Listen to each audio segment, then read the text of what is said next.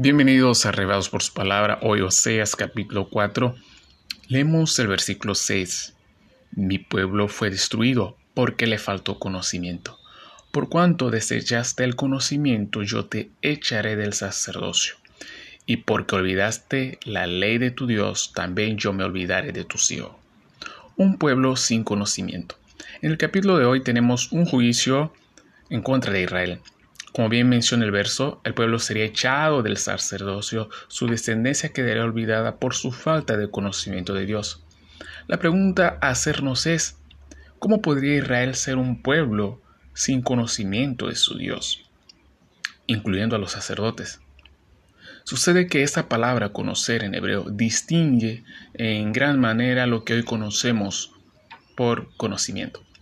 Dahat es la palabra conocimiento en hebreo y no significa lo que hoy conocemos como ciencia, sino más bien el conocimiento experimental de algo o alguien.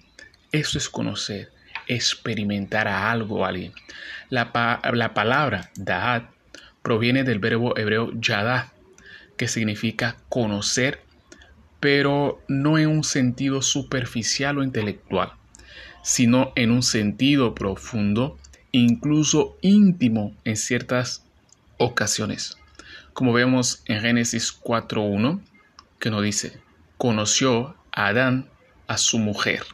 Este conocer de intimidad entre Adán y Eva es el conocer que nos quiere dar la idea el versículo de estudio hoy. Lo que llamamos conocimiento hoy en día está relacionado con el aprendizaje intelectual y repetición memorizada de un tema en específico. En la mente hebraica, Dahat tiene más que ver con la aplicación práctica de ese aprendizaje. Mi pueblo fue destruido porque le faltó conocimiento. Por cuanto desechaste el conocimiento, yo te echaré del sacerdocio, y porque olvidaste la ley de tu Dios, también yo me olvidaré de, de tus hijos. Estas duras palabras de exhortación del profeta Osea nos recuerdan que la falta del conocimiento de Dios puede traernos destrucción eterna. Y recordamos que no estamos hablando del conocimiento intelectual. Cualquier persona puede aprender los mandamientos, la Torah, la ley, memorizar sus versículos, sus historias, pero el verdadero conocedor de Dios evitará quedar solo con el conocimiento intelectual, buscará vivir lo que aprende de la palabra de Dios.